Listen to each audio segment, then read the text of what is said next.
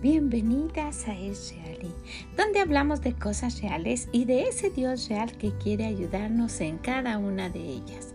Soy Vicky Gómez y le agradezco mucho que esté aquí con nosotras el día de hoy. Ojalá que lo que escuche le sea de bendición.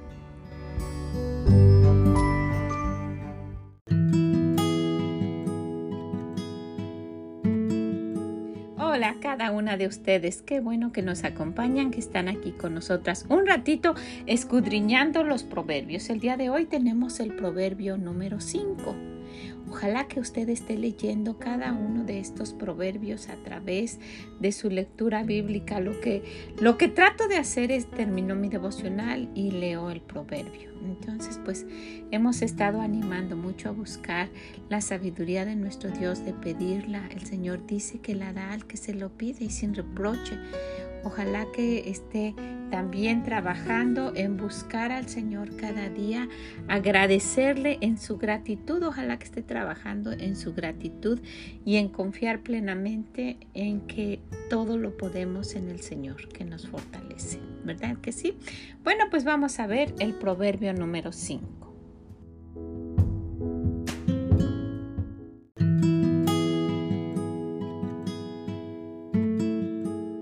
Proverbios 5.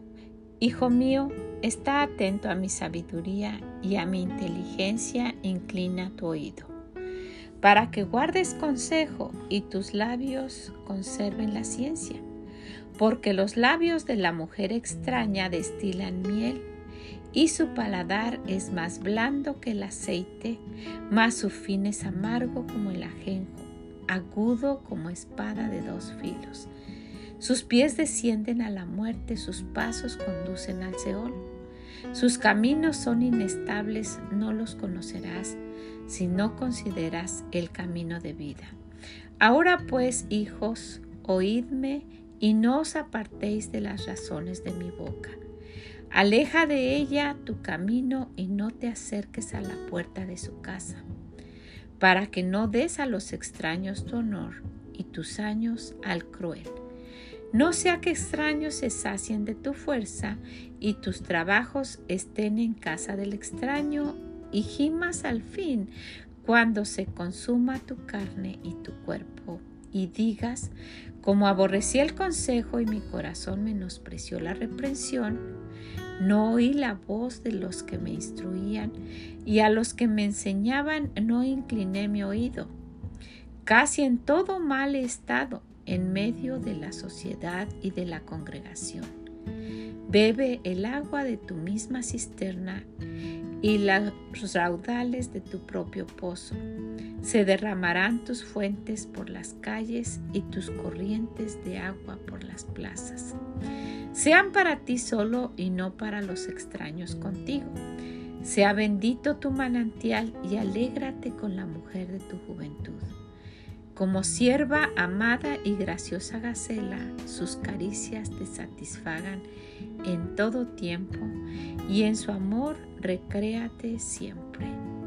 ¿Y por qué, hijo mío, andarás ciego con la mujer ajena y abrazarás el seno de la extraña? Porque los caminos del hombre están ante los ojos de Jehová y él considera todas sus veredas prenderán al impío sus propias iniquidades, y retenido será con las cuerdas de su pecado. Él morirá por falta de corrección y errará por lo inmenso de su locura.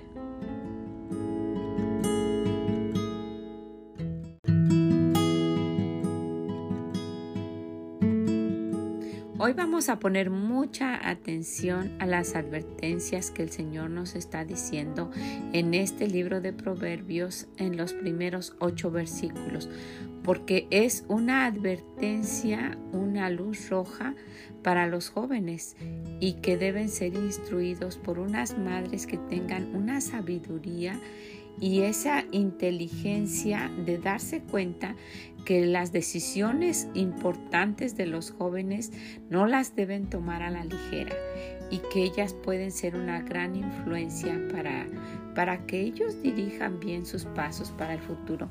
Mire, eh, en, una ocasión preguntaron a, a alguien que conocía mucho de, la palabra de Dios, qué consejos se pudieran dar a los jóvenes en cuanto a la, a la sexualidad y en cuanto a tomar decisiones y en cuanto a algo muy importante que nos menciona este capítulo, que es el de escoger una esposa.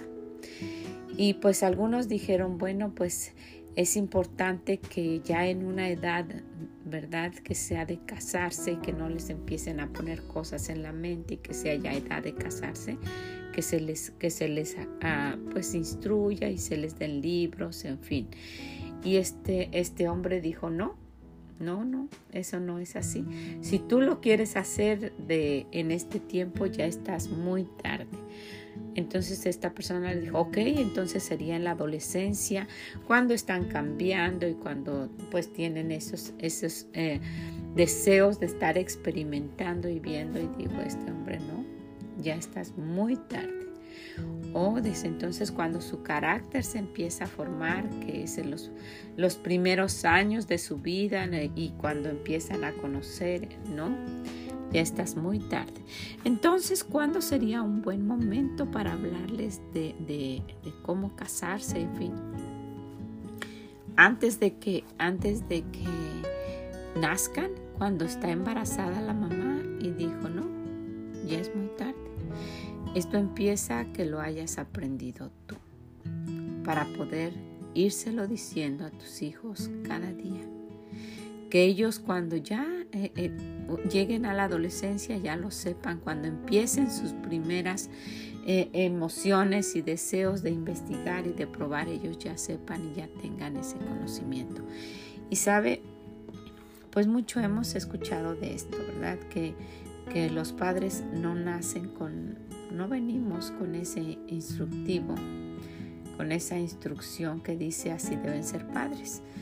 Me recuerdo cuando nació nuestro primer nieto, que todos estábamos al pendiente de todo lo que pasaba. Y cuando eh, mi hija iba a salir del hospital con el bebé, todos estuvimos ahí, todos bueno, los que estábamos en ese momento, ¿verdad? Porque ahora todo significa una familia más grande. Pero fuimos mi esposo y yo con mi otra hija y el esposo de mi hija a recoger al bebé que iba a salir del hospital.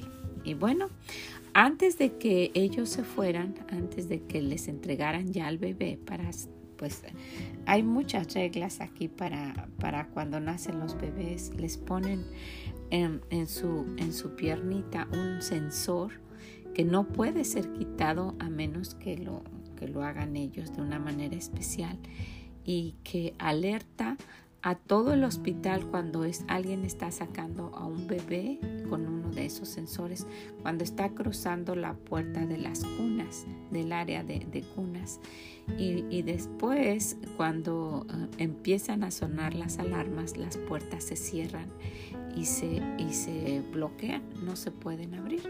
Entonces, pues a nosotros nos pareció muy bien eso, pero para poder quitarles ese, ese chip, esa es lo que les han puesto.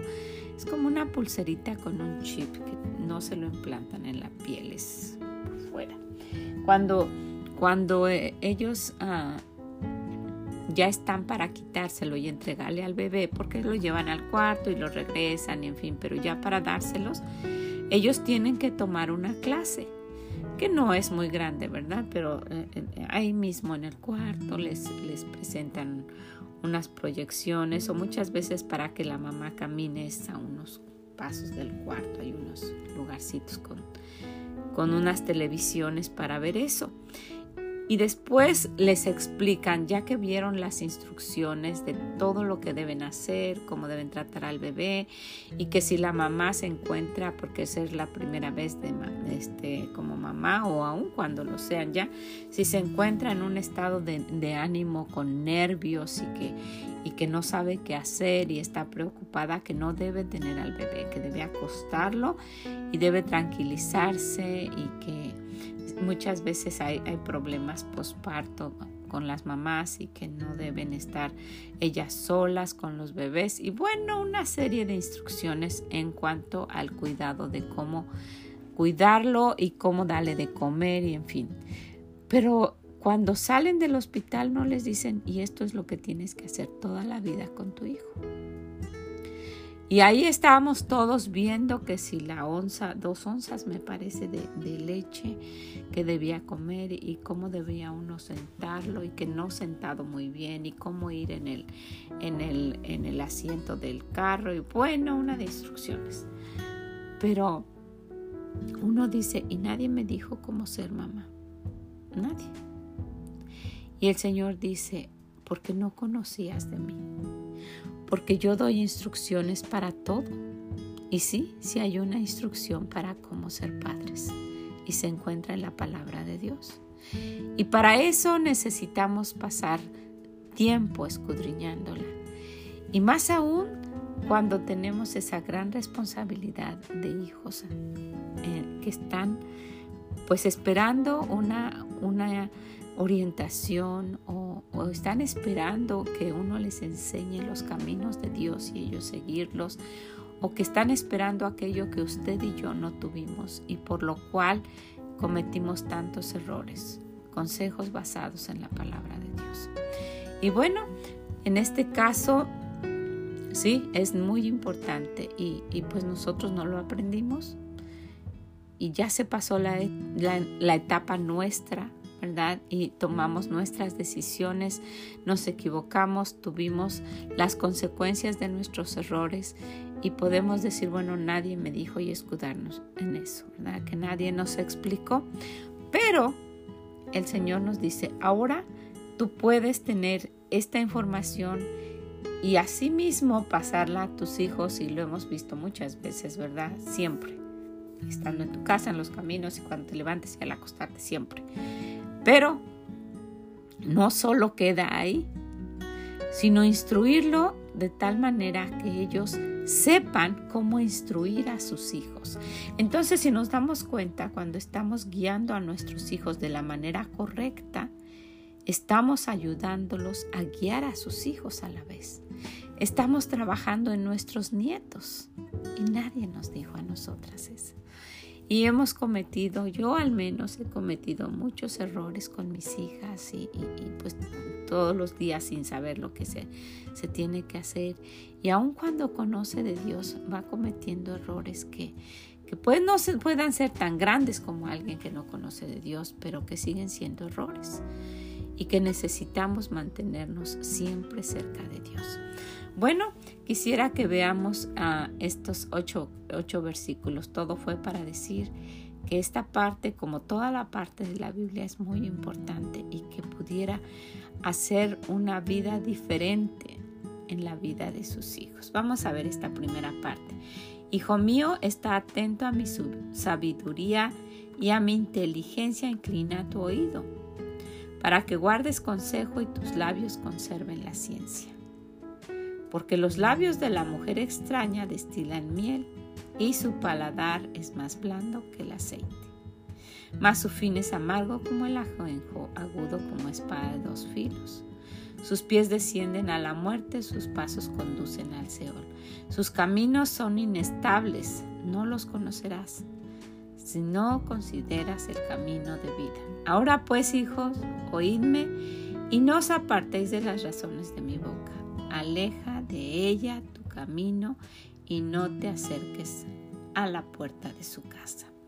Y el Señor estrictamente está diciendo, mira, tú tienes que hacer esto. Y muchas veces diciéndolos, diciéndolo a nuestros hijos o a los jóvenes cuando ya están con el pie en el umbral de la puerta de, que, de la cual el Señor está prohibiendo, ya es muy difícil, ¿verdad? Y no es imposible y para Dios no hay nada imposible. ¿Cuántas veces lo sabemos y seguimos cometiendo errores? Sabemos que para, para nuestro Dios, para mi Dios, no hay nada imposible y seguimos cometiendo los mismos errores y no le creemos a Dios. Y yo sé que en su misericordia nos perdona, pero trae consecuencias. Y ojalá que pues el Señor tenga, tenga misericordia de nosotras por, por no hacer caso. Entonces vamos a ver que hay cosas estipuladas exactamente que el Señor dice, quiero que hagas esto y quiero que dejes de hacer esto. Vamos a ver seis puntos que pueden ayudarnos, pueden ayudarle a usted y quiero aclarar esto, a usted que tenga hijos, para decirles, mira, Dios está advirtiendo de esto, cuídate y para que tú escoges a, que escojas a aquella mujer con la que vas a pasar toda tu vida, necesitas hacer esto. Y a nuestras hijas para decir, mira, un buen muchacho, alguien que valga la pena, va a ver estas cualidades en una joven y yo quiero que trabajes en ellas. Entonces la palabra de Dios es para todos, ¿verdad? Vamos a ver cuáles son esas advertencias de nuestro Dios y vamos a tratar de poner en práctica todo lo que el Señor dice y dejarle las consecuencias a Él. ¿verdad? Hemos escuchado esto, yo lo escuché mucho de un pastor americano que decía, solamente tú haz lo que Dios dice y déjale las consecuencias a Él. Y mire que funciona porque la palabra de Dios es viva y es eficaz. ¿Verdad que sí? Y después vamos a hablar un momentito de ello. Vamos a verlos.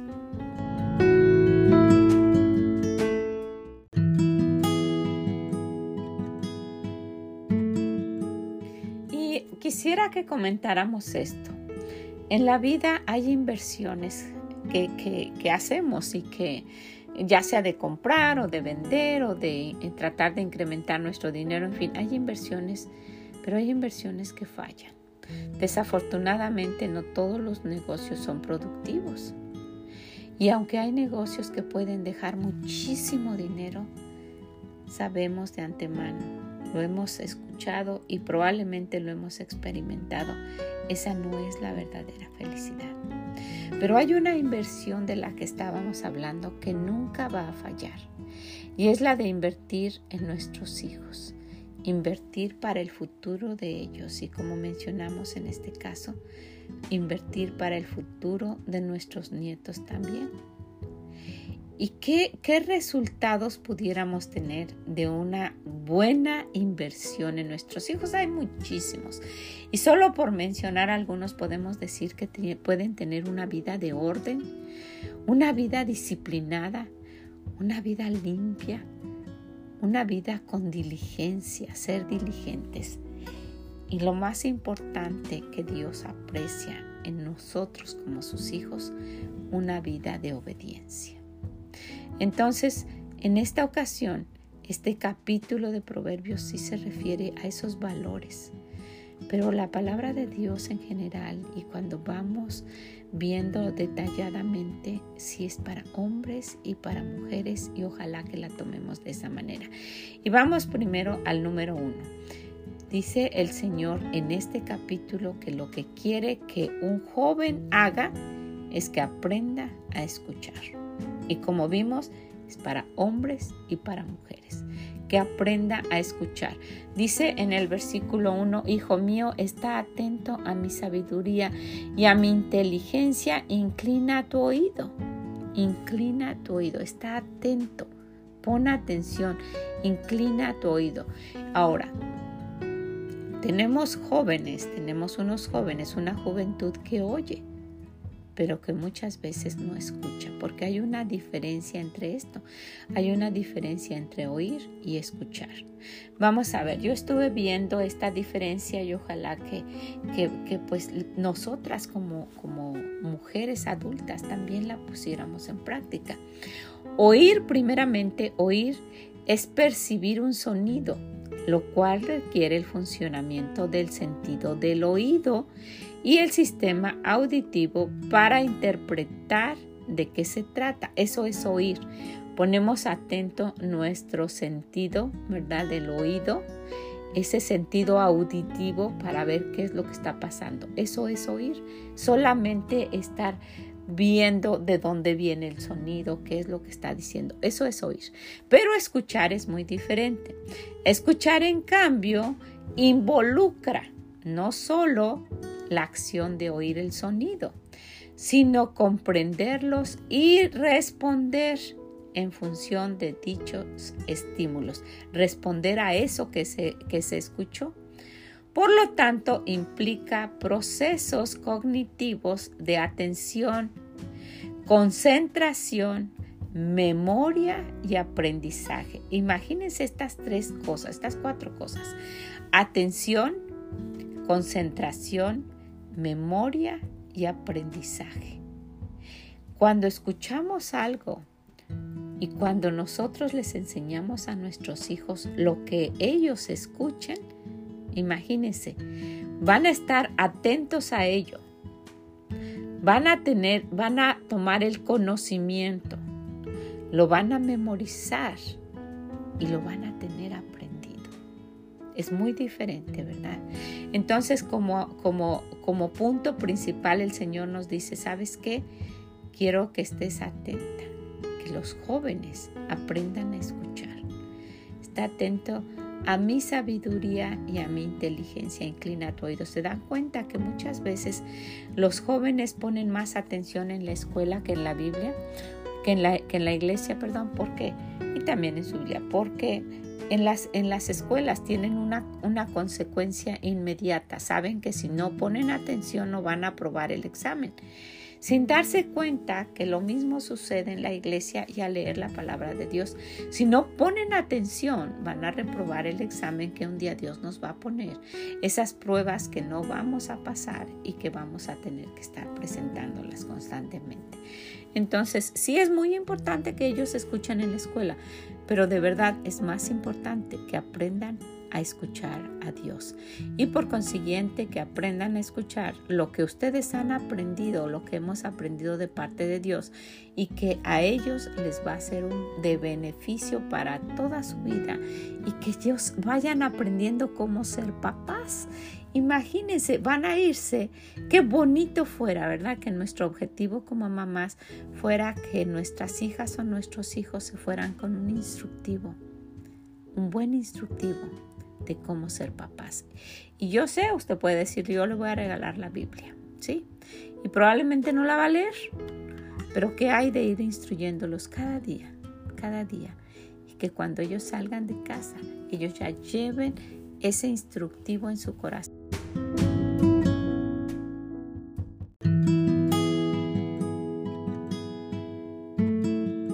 Número dos, que nuestros hijos y principalmente nosotras aprendamos a hablar cosas que sean dignas de ser escuchadas. Que aprendamos a hablar cosas que sean dignas de ser escuchadas. En el versículo 2 dice, para que guardes consejo y tus labios conserven la ciencia.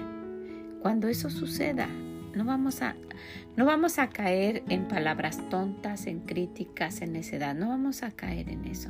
Muchas veces los, jóvenes se jactan de saber lo que han aprendido acerca de, de, su carrera, lo que saben en la escuela y pueden, pueden desarrollar temas que son interesantes de ciencia, en fin. Pero ¿qué han aprendido acerca de Dios? Se ríen de eso, lo toman como, como algo sin importancia ¿Quién, quién, quién sabe lo que, lo que Dios dice? Esa es la verdadera sabiduría. ¿Lo saben ellos? ¿Lo toman en serio? ¿Para ellos es importante? Bueno, pues el Señor dice, con esto que aprendas aquí vas a hablar cosas que sean dignas de ser escuchadas.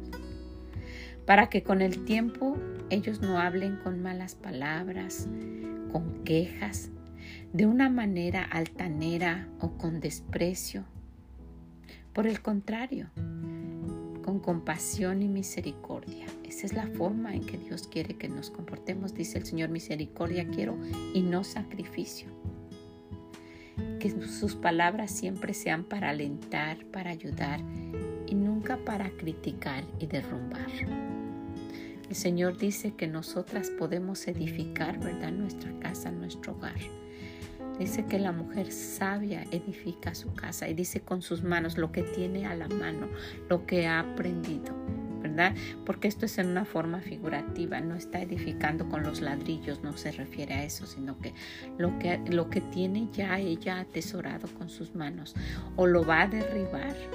Si no, si no tiene esa sabiduría, va a derribar y no nada más su hogar, sino la vida de nuestros hijos. Qué importante es tomar en cuenta que sí es, es, muy necesario que nuestros hijos estudien y aprendan y que se cultiven y que, que no sean unos ignorantes, sí es muy necesario. Pero lo que les va a dar la verdadera sabiduría es lo que viene de la boca de Dios, de la palabra de Él. Y cuánto nosotras necesitamos atesorarlo para ese manual que ellos puedan llevarse, porque se los estemos enseñando desde que sean pequeños. ¿Verdad que sí? Bueno, vamos a ver el siguiente. Número 3. Para saber identificar a una mujer extraña. A los jóvenes para saber identificar a una mujer extraña y a las jóvenes y a nosotras para no ser esa mujer extraña. En el versículo 3 dice, porque los labios de la mujer extraña destilan miel y su paladar es más blando que el aceite. ¿Saben una cosa? El Señor compara la palabra de la mujer extraña con la miel. ¿Por qué lo hará así? Porque al probar la miel es algo muy agradable y algo que se disfruta. ¿verdad? Si se prueba solo la miel, un poquito que ande por el campo y que, se pruebe con un poquito, solo con, con un dedo se pruebe la miel.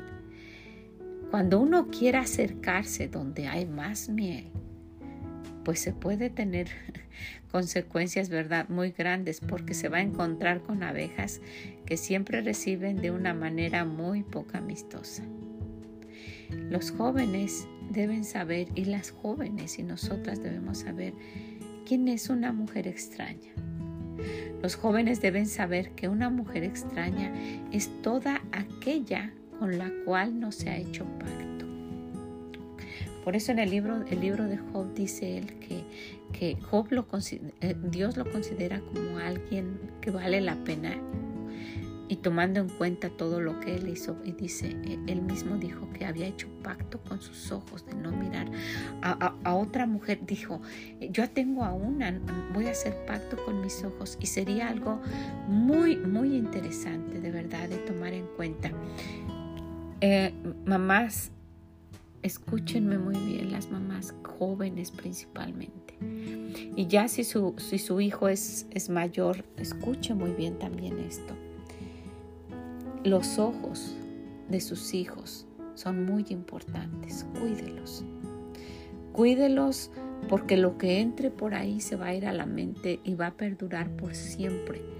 Usted piense en algo que vio de pequeña, no sé, en una casa, una muñeca que quería que, le regalaran y, y la imagen va a aparecer, está ahí. Ahora imagínese todo lo que ya vio su niño cuando usted, para que no le moleste, le presta el teléfono o el iPad o la tableta. ¿Cuántos sus jóvenes han visto solo manejando por los freeways, manejando y viendo esos, esos anuncios de mujeres casi sin ropa? ¿Cuánto usted les ha permitido y usted misma está sentada con ellos viendo películas donde están teniendo actos inmorales? como si estuvieran en la sala de su casa y hablando de fornicación como cualquier cosa y usted está disfrutando con ellos de una película así. El cuidar los ojos de sus hijos es muy importante. Cuide su corazón, cuide eh, esas cosas valiosas que tienen sus niños. Cuide, cuide a su niña, su pureza, la pureza de las niñas y de los niños. Dios está interesado. Todo esto que, que está en el libro de Proverbios es para que despertemos y que no pensemos, bueno, cuando mi hija se vaya a casar me voy a sentar con ella a darle consejos. Eso es ridículo. Y sí, qué bonito, ¿verdad? Que en las despedidas de solteras hay un devocional, pero eso ya debió haberse aprendido, es demasiado tarde. Eso se debe aprender en casa.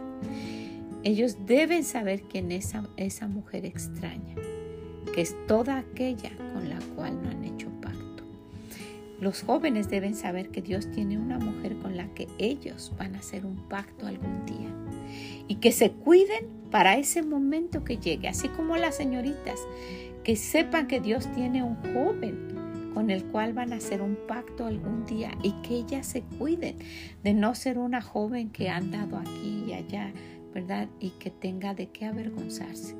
Que ellos cuando estén ya solos con ese esposo, con esa esposa con la que hicieron pacto, digan, yo fui fiel a ti con mis ojos, te fui fiel aún antes de saber quién eras tú. Qué, cosa tan bonita fuera.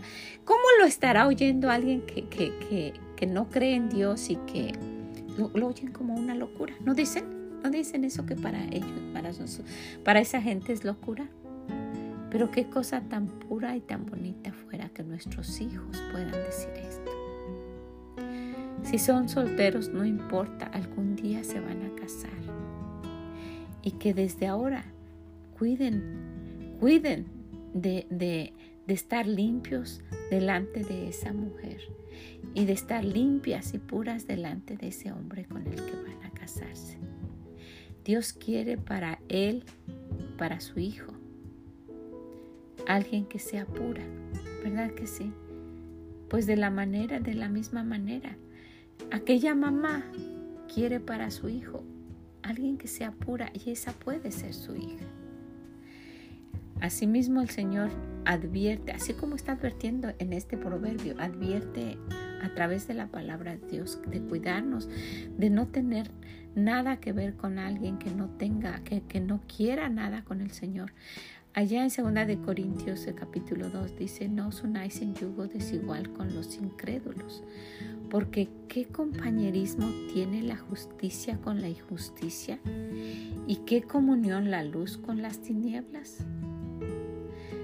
Cuando nosotras hagamos hincapié en que ellos se cuiden, pero porque van a disfrutar después, no solo porque Dios prohíbe, cuando se den cuenta y nosotras mismas también.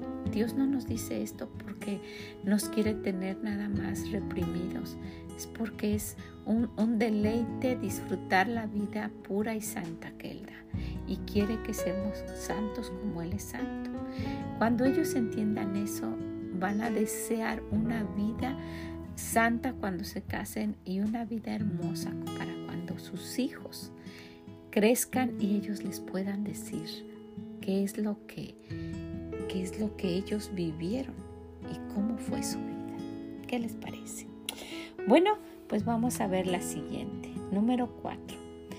Para darse cuenta que al fin siempre es con mucho sufrimiento si no hacemos caso a Dios. Para eso es esto, para darse cuenta que al final, al fin, siempre es con mucho sufrimiento si no hacemos como Dios quiere. En el versículo 4 dice, mas su fin es amargo como el ajenjo, agudo como espada de dos filos. Y miren que el ajenjo, estuve investigando, es una planta que se utilizaba para hacer brujerías y que pudiera ser mortal si no se utiliza de la manera correcta. Dice el Señor, mas su fin es amargo como el ajenjo. No va a tener buenos resultados. Es muy interesante cómo se menciona ahí mismo en este, en este versículo que es más agudo como espada de dos filos, agudo como espada de dos filos. Y en el, en el libro de Proverbios encontramos el capítulo, en el capítulo 4, versículo 12, que la palabra es así. Dice que la palabra de Dios es viva y eficaz y más cortante que toda espada de dos filos y penetra hasta partir el alma y el espíritu y las coyunturas y los tuétanos y discierne los pensamientos y las intenciones del corazón. Pero ¿qué pasó entonces? Bueno, aquí hay una diferencia y siempre, siempre vamos a encontrar eso que, en las cosas de Dios el diablo quiere, quiere torcerlas para que se vea que es, que es como algo que Dios permite, pero no es así. Dice el Señor, mas su fin es amargo como el ajenjo, agudo como espada de dos filos. Y si vemos en el versículo que él da para la palabra de Dios, que es como espada de dos filos, no dice agudo, dice es viva y eficaz. porque la palabra agudo, y miren qué interesante el, significado que, que, pude encontrar. Dice que es puntiagudo, punzante, afilado y también dice que es sutil, perpicaz, que es vivo, que es gracioso y oportuno. Se puede presentar de esa manera. Pero el fin no va a ser, no va a ser algo agradable. Que se pudiera llegar a confundir de verdad. ¿Qué se pudiera decir de, de estos dos versículos? Ah, pues es que el Señor lo dice. No, Él está diciendo que uno tenga cuidado, porque su fin es amargo como el ajenjo, agudo como espada de dos filos. Y luego pudiera, pudiera confundirse, sí, pero también el Señor dice que la palabra de Dios es espada. No, Él dice que la palabra no es aguda, es viva y eficaz. Y que nuestros hijos vayan viendo esta diferencia, que no se confunda, que es algo que se parece, pero que está exactamente diferenciada una cosa de la otra. ¿Ok? Número 5. Que nunca, nunca se podrá confiar plenamente en una mujer que no teme a Dios. Que no se puede, no se puede confiar en ella. En el versículo 5 y en el versículo 6 dice lo siguiente. Sus pies descienden a la muerte sus pasos conducen al Seol, sus caminos son inestables, no los conocerás. Si no consideras el camino, si no considerares el camino de la vida. ¿Sabe? El Señor no quiere siquiera que se considere. No quiere ni siquiera que uno se acerque. No quiere que se que pase por la mente y que se tome en cuenta. No. Dice el Señor, no pases por ahí, sigue adelante. Sus pies descienden a la muerte. ¿Qué es lo que lleva a la muerte? La paga del pecado es muerte. Esto nos va los va a llevar a pecar. Y una joven que se comporta así va a llevar a pecar. Dice que descienden a la muerte. Y vimos cuando el Señor ah, saca a, a Adán y Eva del Edén y que habían pecado, uno puede decir, pero pues no murieron. No murieron físicamente, pero murió la relación con Dios, murió su comunión, murió esa vida hermosa que llevaban en ese jardín. Y aquí nos está advirtiendo de esa muerte. Sus pies descienden a la muerte, sus pasos conducen al Seol, sus caminos son inestables, no los conocerás si no consideras el camino de vida. Y si alguien se deja llevar por este tipo de mujeres que no son las que han, con las que se ha hecho el pacto, y, y, y si los hombres tuvieran en cuenta esto, evitaría mucho pecado, porque el pecado trae muerte, muerte de relación, muerte de pureza, muerte de confianza, muerte de todo lo que tiene que ver con la buena vida porque aquí dice que sus, dice que sus caminos son inestables. Quiere decir que un día anda aquí, un día anda allá, como, como lo dice en el libro de Proverbios, unas veces aquí está en una casa, otras veces en la otra, otras veces en la plaza. Y no es una mujer de confianza, una mujer con la que siempre estaría pensando este joven que se case con ella. ¿Dónde estará? ¿Estará en la casa? ¿Andará de chismosa?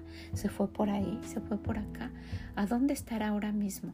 Y no puede tener una confianza. No, son, no es una mujer estable que se puede confiar en ella. Al contrario, alguien que llegue a este tipo de, situación, de, tener una relación con este tipo de mujeres, siempre su, su, final va a ser muerte porque va a estar en pecado y va a tener una vida totalmente inestable. ¿Verdad que sí? Porque pues va a estar conviviendo con ella. Bueno, el último, número 6. Este joven necesita, necesitan aprender que la tentación, la tentación nunca, nunca se debe por lo menos considerar y que se debe huir de ella, como mencionábamos, pero aquí en el versículo 7 y 8 dice, ahora pues hijos, oídme y no os apartéis de las razones de mi boca. Aleja de ella tu camino, de esa mujer. no te acerques a la puerta de su casa. No dice no entres, ¿verdad? Dice no cruces la puerta. No, ni siquiera te acerques. No, no estés ahí. Es una advertencia, es una, una luz roja. Es esa seña que ponen en esos lugares donde hay dinamita que está cruzado y una calavera puesta ahí. No te acerques, te conduce a la muerte. Escúchame, ahora pues hijos, oídme. No te vayas por ahí. No te apartes de lo que te estoy diciendo. No os apartéis de las razones de mi boca, de la boca de Dios. Aleja de ella tu, camino, aléjate de ella, no te acerques a la puerta de su casa y haz lo que hizo José. Sal corriendo cuando encuentres a alguien así. En el libro de Génesis encontramos que, que José se encontró en esta situación. Aconteció después de esto, este es en el capítulo 3, que la mujer de su amo puso sus ojos en José. Por eso está advirtiendo aquí de esa mujer. ¿Verdad? Y estamos viendo de no ser esa mujer. Y yo me imagino que esta mujer debe haber sido muy bonita. ¿verdad? Porque pues en eso, en eso consistía muchas veces el, el poder y la forma de mostrar las riquezas en el tipo de mujeres que tenían, cómo se ataviaban, cómo se vestían, cómo, cómo eran cuidadas. Para los reyes sabemos vimos en el libro de Esther que por meses no llegaban y al otro día la llevaban por meses. Cuidaban su piel, las afeitaban, les ponían perfumes, en fin. Esta mujer debió haber sido muy hermosa. Pero dice, aconteció después de esto que la mujer, esa bonita, hermosa, pero que es esta ajena de su amo, puso sus ojos en José y dijo, duerme conmigo. De plano se lo dijo. Y él no quiso, dijo a la mujer de su amo, he aquí mi señor no se preocupa conmigo de lo que hay en casa y ha, puesto en, en mi mano todo lo que tiene. No hay otro mayor que yo en esta casa y ninguna cosa me ha reservado sino a ti. Y yo esta palabra, esta parte, siempre me ha llamado mi atención. ¿Por qué ese hombre tuvo que decirle a José, mira, tú puedes disponer de todo menos de mi mujer? Cuídate de no tocarla. ¿Será que él sabía cómo era ella? Porque si él hubiese sabido en su corazón, siempre está confiando en ella como la mujer de Proverbios, ¿verdad? Su corazón siempre está confiando y no carecerá de ganancia, ¿verdad? Si él supiera eso, él no hubiera dicho. Yo, yo no creo que él le hubiera tenido que advertir a José. Si, si él hubiese sabido, mi mujer puede ver a los más guapos y ella siempre es una mujer recatada, esa mujer prudente hasta en su hablar, su forma de conducirse, a dónde anda. Si él hubiese sabido esto, no le hubiera advertido de eso a José. Entonces probablemente él sabía que su esposa era una mujer como estas. Dice, no hay otro mayor que yo en esta casa y ninguna cosa me ha reservado sino a ti, por cuanto tú eres su mujer ninguna cosa me ha reservado a ti por cuanto tú eres su mujer. ¿Cómo pues haría yo este grande mal y pecaría contra Dios? Que al final de cuentas no le importaba lo que él dijera, pero pecar contra Dios. ¿Por qué? Porque esto es pecado y conduce a la muerte, ¿verdad? Y luego dice, en el siguiente versículo, hablando ella a José cada día. Ay, pero qué mujer, ¿verdad? Y no escuchándola a él para acostarse al lado de ella, para estar con ella, de plano para eso. Aconteció que entró él un día en casa para hacer su oficio y no había nadie de los de la casa ahí porque ella ya había preparado esto. No fue una coincidencia. Ella ya había hecho que, los, que todos los siervos y todos se alejaran. Por si él caía, ¿verdad? Que no le echaran la culpa a ella. Y por si algo pasaba, pues no hubo nadie de testigo y eso fue lo que sucedió. Y ella fue con semblante descarado, dirían, diría en la Biblia también, y ella lo asió por su ropa diciendo, duerme conmigo. Qué, tentación tan grande para José debió haber sido muy atractivo también. Para que esta mujer, con tanto que ella tenía, con todo lo que poseía y con ella hubiese llegado a hacer esto, es porque José era atractivo. Entonces él dejó su ropa en las manos de ella y huyó y salió corriendo. Se fue. Y eso es lo que nuestro Dios dice. Es lo que Él quiere. Es lo que está advirtiendo y es lo que le gustaría para cada uno de los jóvenes y para cada una de las mujeres. Nunca ser este tipo de mujeres. Y que cuando nuestros hijos se vayan, ellos le puedan platicar a sus hijos. Yo me cuide tanto. Fíjate que yo no, no, no, no andaba con una y otra muchacha, no, yo y le dije al Señor, yo quiero ser un joven puro en mis pensamientos, en mi forma de ser. Y, esto no quiere decir recluido ahí, tonto, no, disfrutar, hacer deporte, salir, conocer, viajar, tanto que se puede hacer, pero cuidar su integridad, su pureza, vivir una vida santa y decírselo a sus hijos. Yo escuché una vez a uno de mis yernos decir en una de sus predicaciones, yo estaba en esa predicación y dijo, eh, yo nunca, nunca estuve con mi esposo solo antes de casarnos, nunca. Siempre estaba alguien con nosotros y nunca le tomé la mano, nunca, hasta el día que nos casamos. Nunca le di un beso hasta el día que nos casamos y mucho menos, ¿verdad? Pasar a otras cosas. Y qué, qué bendición que, que el pudimos conocer al Señor, porque esto es la gracia de Dios, es la misericordia de Dios. Esto de parte de Dios que usted puede saber. Es, su, es su misericordia de Él extendida a nosotros para no cometer los mismos errores que se han cometido por generaciones. Mi, mi esposo tuvo, gracias al Señor, a bien ser estricto con mis yernos y, y, y darles determinado tiempo solo para visitarse y para saludarse y siempre con alguien, nunca salir solos, en fin, ni siquiera comprometidos, ni siquiera un día antes de casarse, nada. ¿Para qué? Para que nunca tuvieran de qué avergonzarse.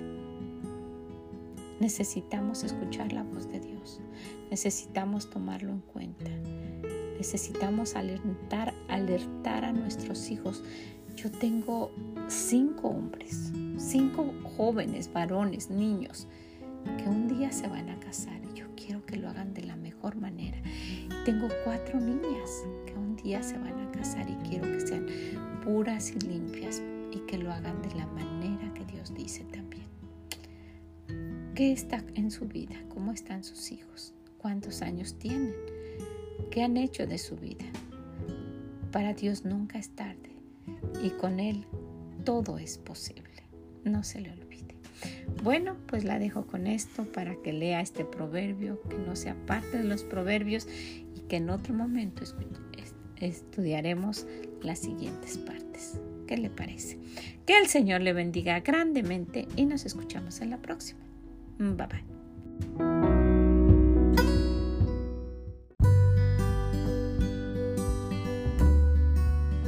Muchas gracias por haber estado con nosotras el día de hoy, viendo qué dice Dios acerca de cómo, cómo deben ser la vida de nuestros hijos, qué deben hacer para poder encontrar una buena esposa y para ellos ser unos esposos íntegros y limpios, cómo debe ser una señorita delante de los ojos de Dios y de su futuro esposo. Bueno, pues hay mucho que aprender y con esto trae un aprendizaje para nosotras. Nunca ser una mujer ajena. ¿Verdad que sí? Que el Señor les bendiga grandemente. Ojalá que puedan compartirlo con alguien. Y nos escuchamos en la próxima. Bye bye.